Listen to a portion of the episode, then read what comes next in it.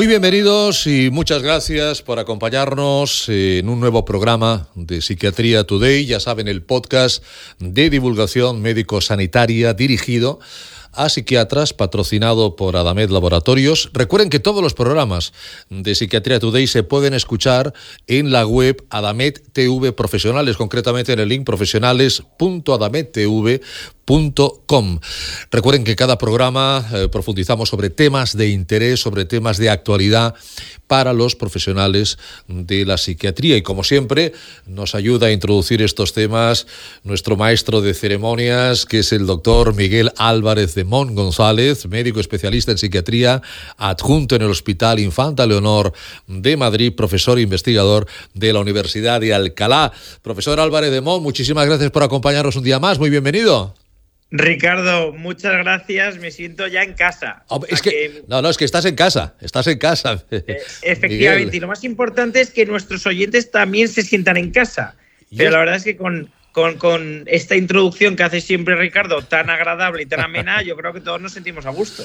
Es justicia, es justicia. Agradezco esas palabras, eh, doctor. Eh, por cierto, vamos a hablar de un tema, no lo hemos hecho todavía, y es un tema de absoluta actualidad, que son las redes sociales. Concretamente, vamos a saber qué pueden aportar las redes sociales a la psiquiatría, a los profesionales de la psiquiatría. Un tema de súper actualidad, un tema muy interesante, y para ello, doctor Álvarez de Mon eh, ha invitado al doctor Johnny Chart. El doctor Chart es residente de cuarto año de psiquiatría en el Hospital Universitario Áraba Obtuvo su grado de medicina por la Universidad de Navarra. Está actualmente realizando su tesis doctoral acerca de los nuevos biomarcadores para el trastorno bipolar y la percepción solar, social del tratamiento de esta patología. Y es coautor de varios artículos científicos publicados. Con él, como digo, hablaremos acerca de cómo pues, analizar el contenido de esas redes sociales. Doctor Johnny Char, bienvenido y gracias por acompañarnos. Hola Ricardo, muchísimas gracias. Y también muchas gracias Miguel por invitarme también, que para mí es un gusto. Y efectivamente yo también me siento en casa y es la primera vez que hablo. O sea que muy bien. Muchísimas gracias. Una pregunta, doctor Char. ¿Cuántas horas está usted en las redes sociales? Pues la verdad que es una buena pregunta, pero no la verdad que estoy, yo, yo no soy un, o sea, no soy un gran frecuentador, pero bueno, eh, quizá porque en casa de herrero cuchillo de palo, ¿no? Pero bueno. Seguramente, pues ahí está el doctor Álvarez de Mon para iniciar este tema apasionante. ¿Qué puede aportar las redes sociales a los psiquiatras? Don Miguel, adelante. Bueno, Johnny, muchísimas gracias por, por, estar con nosotros. La verdad es que es un gusto tenerte, ¿no? Me resisto a decirte doctor Chart porque, claro, siendo amigos, conocidos y ahora doctorando. por supuesto, pues por supuesto. No te puedo llamar de otra manera. Bueno, Johnny, pues la verdad es que Ricardo te ha metido ahí en un apuro, pero ha salido, ha salido bien, ¿no? Porque, porque no te has mojado en cuanto a usar redes sociales, pero hoy nos vamos a hacer otra pregunta, ¿no? Porque habitualmente cuando hablamos de las redes sociales hablamos casi como consumidores. Entonces, efectivamente, las redes sociales están muy bien, eh, pero cuando uno las usa demasiado, pues es como la televisión, como cualquier otra cosa, ¿no? Como incluso el alcohol, eh, la comida, digo que en sí misma no es mala, pero cuando se abusa es perjudicial. Pero hoy en el podcast, como lo que nos escuchan son fundamentalmente psiquiatras, aunque también profesionales relacionados con la salud y la salud mental, pero fundamentalmente psiquiatras, yo quería preguntarte qué nos pueden aportar las redes sociales a nosotros como psiquiatras. Tú que te estás adentrando en el mundo del análisis de las publicaciones realizadas en redes sociales, quiero que nos digas qué nos pueden aportar. Pues muchísimas gracias, Miguel. Eh, totalmente de acuerdo contigo. Em, además es un tema como muy de moda, que si, no se sabe si son buenas, malas, etcétera, pues ante todo sentido común, ¿no? Es lo primero que yo creo que hay que transmitir. pero es verdad que, a nivel de investigación es un campo con inmensa potencialidad que se está desarrollando súper, súper, súper, súper rápido. pero no es una cosa muy, no es una cosa nueva, ¿no? En 2014 Em, ya la revista, la prestigiosa revista Science, ¿no? publicaba un artículo que dejaba pues, a todo el mundo así como un, puesto, así como un poco traspuesto, ¿no? que decía Social Science, ¿no? Social Media for the Large Studies of Behavior. ¿no? Ya empezaban a comentar, eh, pues eso, eh, los estudios eh, a, través de, a, través de estudiar el comportamiento de la gente en las redes sociales, pues qué conclusiones podíamos sacar. ¿no? A día de hoy eso se ha desarrollado de una manera infinita, ¿no? Y, por ejemplo, en Estados Unidos se han publicado estudios de, revistas de, gran impacto, como en el Journal Medical International Research, ¿no? O, por ejemplo, en JAMA, ¿no? Eh, en el que, por ejemplo, eh, se ha correlacionado eh, a través del estudio, a través mm, del, proceso, del procesamiento del lenguaje natural con las nuevas técnicas de inteligencia artificial, pues eh, se ha podido pues eso, hacer un tracking ¿no? de las tasas de suicidio y se ha podido ver cómo eh, los, en, Twitter, sobre todo, se ha podido correlacionar las tasas de suicidio con ¿no? Eh, los posts en las redes sociales.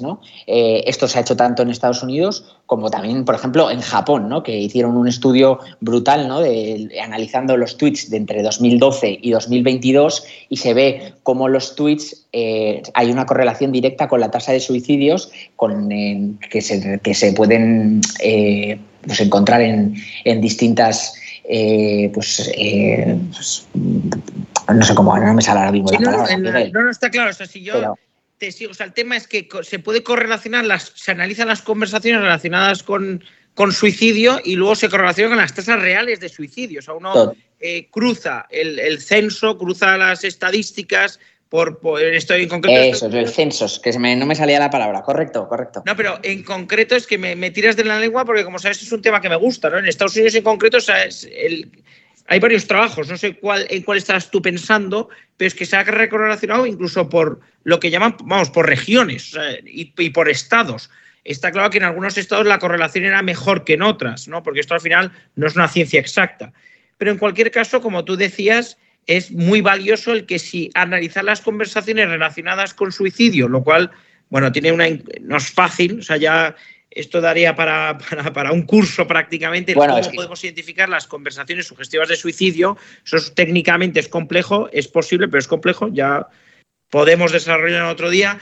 Pero está claro que es muy interesante que si yo soy capaz de detectar conversaciones sugestivas de suicidio, si esto se correlaciona con tasas de suicidio, por lo que comentas, se ha demostrado en varios trabajos en Estados Unidos y también en otros países como Japón, pues esto desde luego, desde un punto de vista de salud pública, es tremendamente interesante. Totalmente. Pero más allá de temas de suicidio, en, otros temas relacionados con psiquiatría, ¿ha arrojado luz el análisis de publicaciones eh, de redes sociales? Por supuesto, por supuesto. En muchos, en muchos temas, por ejemplo, especifico alguno, ¿no? Eh, en el consumo de alcohol, ¿no? Otros, eh, otro gran estudio publicado en, Journal of Medical Internal, Research, ¿no? Que viene a decir que las tasas de consumo de alcohol por condados en Estados Unidos se correlaciona mucho con el lenguaje utilizado en las redes sociales en torno a todo el tema del consumo de alcohol, ¿no? Otra vez, eh, mediante técnicas de inteligencia artificial y de, eh, interpretación del lenguaje, ¿no? Eh, tremendamente relacionado, ¿no? Pero no solo con el alcohol, con otras sustancias también. Por ejemplo, ha habido una crisis muy fuerte con el tema de los opioides en Estados Unidos, con el consumo de opioides, y se ha correlacionado también como, eh, el, eh, como las, publicaciones, los tweets en relación con eh, el consumo de opioides, con, todo el, con todo el mundo del opioides, se relaciona muy bien con las distintas oleadas que ha habido, que ha habido de, las, de la crisis de los opioides en Estados Unidos. Esto, vamos, es un artículo publicado en JAMA Research de alto impacto, ¿no? Esto es interesantísimo porque al final lo que vislumbramos es que las redes sociales es, digamos, puede ser una herramienta como epidemiológica, ¿no? De monitorización de conversaciones, eh, también de farmacovigilancia, que no nos dará tiempo ya entrar.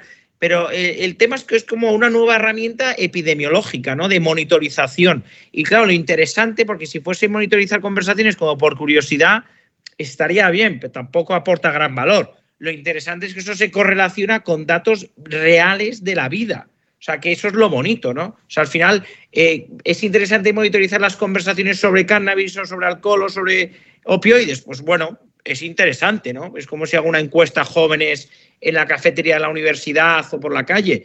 Pero lo interesante es que esos datos que yo recojo de Twitter se correlacionen con eventos de la vida real. Totalmente, totalmente. Eso es. Sí. No, pues vamos, esto me parece que, que es interesante que los psiquiatras lo sepan. También por si algunos anima a hacer investigación, pero también de cara a leer artículos de este área, ¿no? Porque al final es que las redes sociales eh, estamos acostumbrados a, verlas simplemente como un objeto de consumo, pero en realidad como una industria de entretenimiento, pero en realidad si damos el paso de analizar lo que ahí se publica y lo que ahí se comenta, vemos que podemos extraer información muy valiosa. O sea que esto es muy interesante. y está claro que las redes sociales pueden ser utilizadas como fuente de datos, pero a tu juicio, tú que te estás adentrando en este mundo, eh, ¿qué nos aporta esta información respecto a la información que tradicionalmente obteníamos a través de encuestas? Porque al final parece que es como una especie de estudio sociológico. Entonces, ¿qué aporta frente a los métodos tradicionales? Muy, buena pregunta. Eh, pues mira, Miguel, yo creo que lo principal es eh, lo que en la jerga se llama el real time, ¿no? Que es eh, la información en, directo, o sea, lo que queremos ya, las encuestas muchas veces pues van con retraso, ¿no? Por ejemplo, las tasas del consumo de alcohol, si tú te metes en, cualquier INE, en cualquier instituto de, estadística y tal, pues te lo dicen pues del mes pasado, ¿no? Pero esto es una cosa que es eh, real time, ¿no? También es muy interesante porque muchas veces en estas encuestas, muchas veces en, pues las encuestas poblacionales, eh, pues eh, eh, no, hay no, hay una cosa, no es una cosa espontánea, ¿no? Cuesta hacer la encuesta, etcétera. Sí, eh, aquí no. Aquí estás en las redes sociales, ves lo que la gente dice de una, pues eso, sin ser preguntas cerradas, de una forma más informal, mucho más sincero, ¿no? Y entonces de eso evitas una cosa que se llama el sesgo de la, de, la deshabilidad social, ¿no? Que es muy importante a tener en cuenta. esto, esto que dices no me hace gracia porque según lo comentabas, digo, esto es como cuando tú vas al corte inglés o a cualquier tienda, ¿no? Que, o incluso en muchos otros sitios, ¿no? Pero que delante del dependiente que te está empaquetando el regalo tienes que poner carita feliz, triste, pues ¿qué voy a hacer? Delante del. Totalmente. No, no has podido encontrar un mejor, un mejor ejemplo. No, pero digo que efectivamente el sesgo de seriedad social está ahí. Todos, todos tenemos esa inclinación natural a agradar al de enfrente. Miguel, me estoy, me, estoy, acordando de un artículo eh, muy interesante, además que no tiene, para que, para que veáis que esto no es solamente en la psiquiatría, eh, muy interesante, ¿no? Que es cuando hablaban en, una, en, la en, un, en, una revista de alto impacto en reumatología, ¿no? O sea, para, que veáis, pues que, se, que los pacientes, ¿no? En Twitter se vio como ellos hablaban de una forma como más negativa y más real de, los efectos secundarios que tenía el fármaco, pero que de, cuando hablaban con los profesionales pues eh, se callaban un poquito, ¿no? No decían con esa sinceridad lo que pensaban del, tratamiento en concreto, ¿no? Un, tratamiento pues, de primera línea en, reumatología, ¿no? Pues en psiquiatría pasa tres cuartos de lo mismo también, ¿no?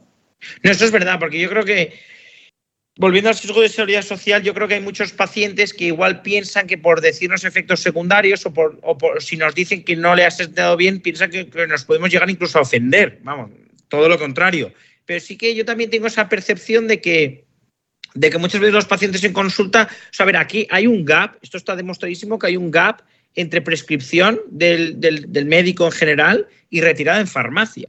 Entonces, yo creo que el análisis de publicaciones en redes sociales nos puede llegar, ayudar a entender a qué se debe ese gap. Es que, pero no solo con, como tú has dicho, no solo en psiquiatría, por ejemplo, ese gap de retirada de medicación de farmacias se ha demostrado en estatinas.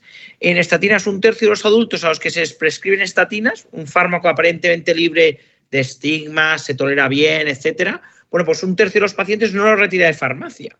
¿A qué se debe? Porque estoy convencido de que ese paciente al médico que le lo ha prescrito no le ha dicho, mira, no me la voy a tomar. Correcto, sí, sí, totalmente de acuerdo contigo. Porque a mí, si un paciente me dice no me lo voy a tomar, ¿para qué se lo voy a prescribir? O sea, vamos, ¿para qué voy a perder el tiempo en prescribirlo? Y tristemente una cosa muy común que vemos nosotros en la clínica diaria, o sea, sí, sí. Entonces, bueno, esto también lo digo porque, bueno, esta, esta línea de investigación evidentemente es joven, porque también la tecnología que lo ha posibilitado tiene 10 años, quizá un poco más, pero hombre, cuando el artículo que tú comentabas al principio yo me lo quiero leer, o sea, porque ya me ha picado la curiosidad, ¿no? Porque si Science, eh, con todo el prestigio que tiene y la autoridad que tiene, ya en 2014 eh, pronosticaba que esto iba a aportar muchas luces y que iba a ser que iba a, iba a hacer grandes contribuciones a la medicina, por algo será. O sea que digo que esta gente sabe, ¿no? Totalmente.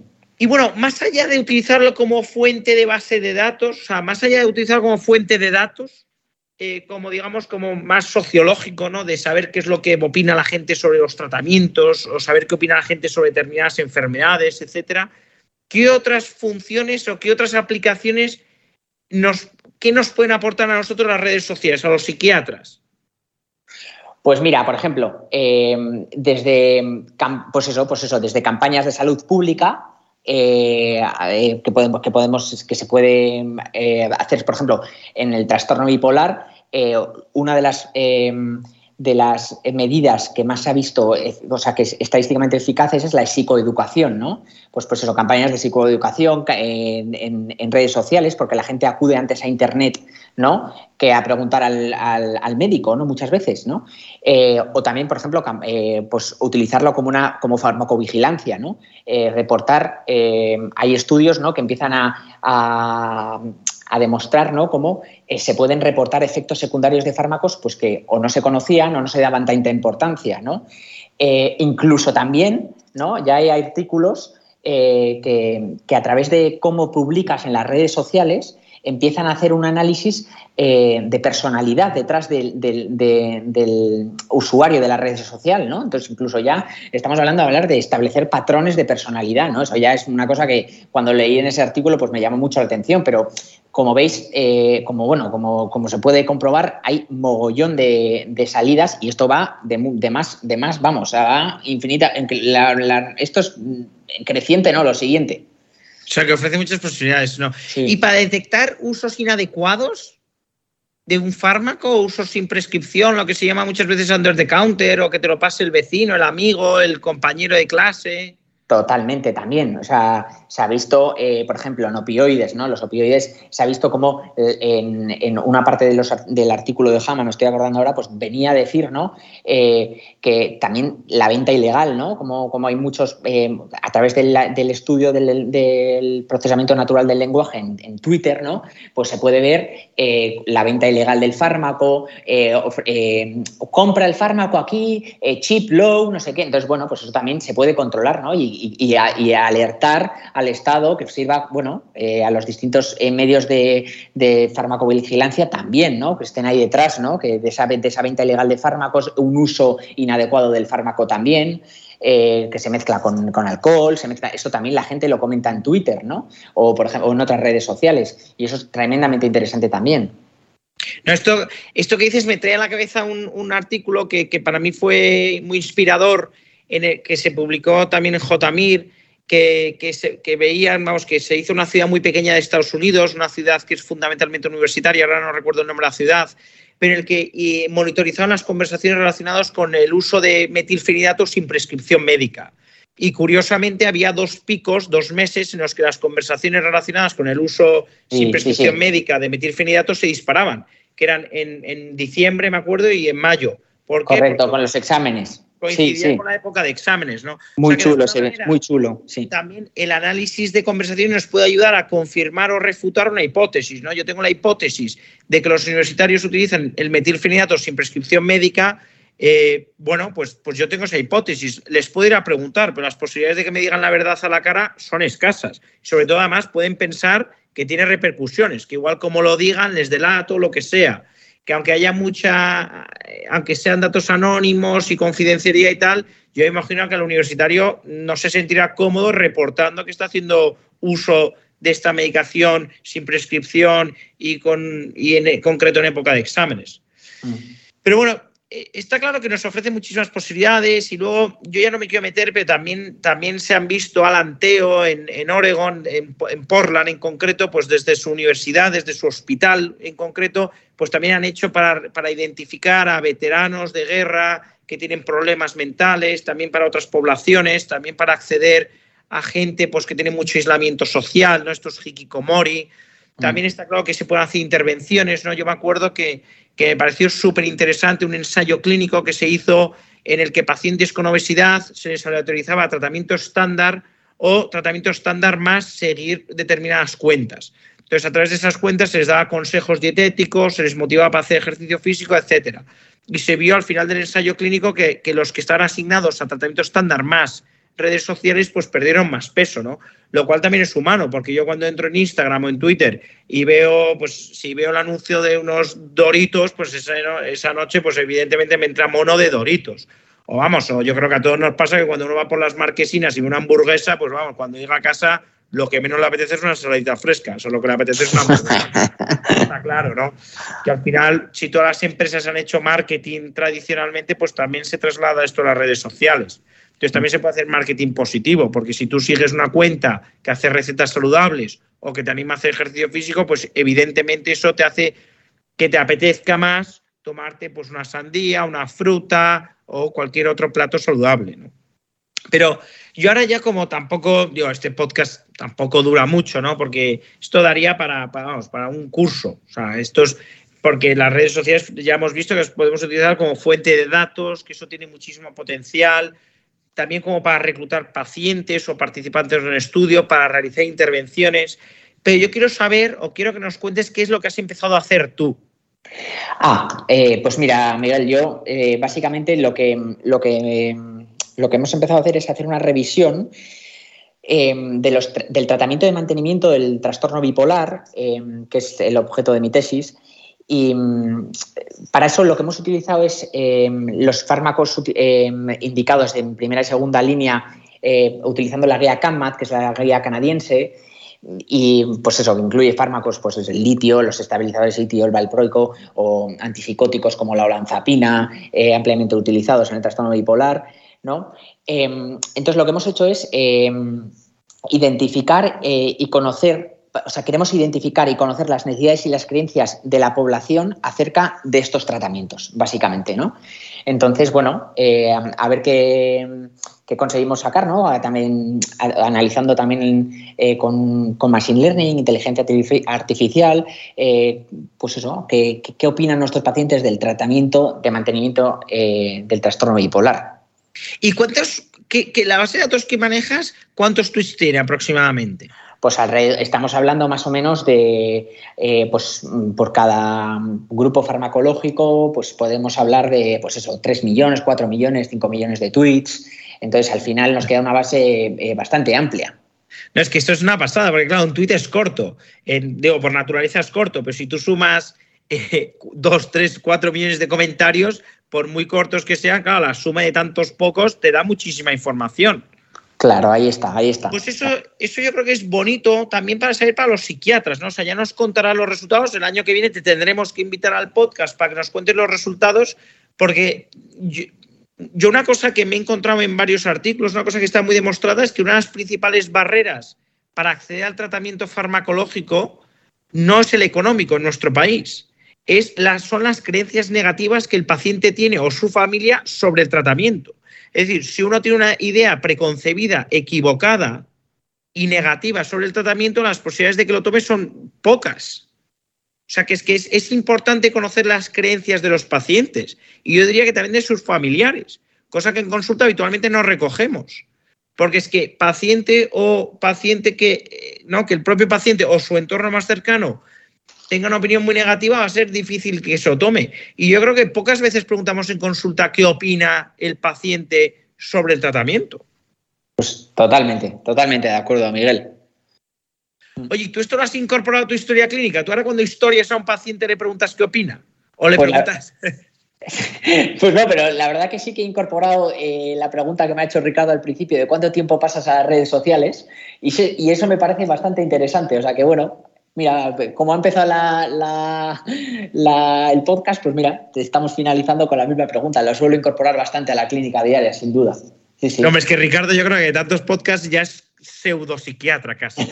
No, pero bueno, antes de, antes de cerrar, antes de cerrar, porque Ricardo efectivamente hace grandes contribuciones, pero yo he visto esto que dices tú, me parece muy relevante no solo el trastorno bipolar, por ejemplo, en trastornos de la conducta alimentaria, ahora ya sabemos desde hace años de toda la vida sabemos que estas pacientes, que son a día de hoy más mujeres que hombres, eh, desgraciadamente muchas veces consultan foros o consultan grupos en redes sociales que podríamos definirlos como tóxicos, porque hay movimientos pro Ana, hay movimientos pro Mía, donde se dan muchos trucos para perpetuar la anorexia nerviosa, para perpetuar la bulimia, se promueven conductas anoréticas, se, se promueven trucos para engañar a tus familiares o al médico, al psiquiatra o al pediatra o a lo que sea. O sea que de alguna manera también, igual que es importante lo que alimenta, de, lo, de lo que nos alimentamos eh, físicamente, también es importante lo que leemos. porque evidentemente eso también va a configurar nuestro estilo de vida y nuestro afrontamiento de la enfermedad.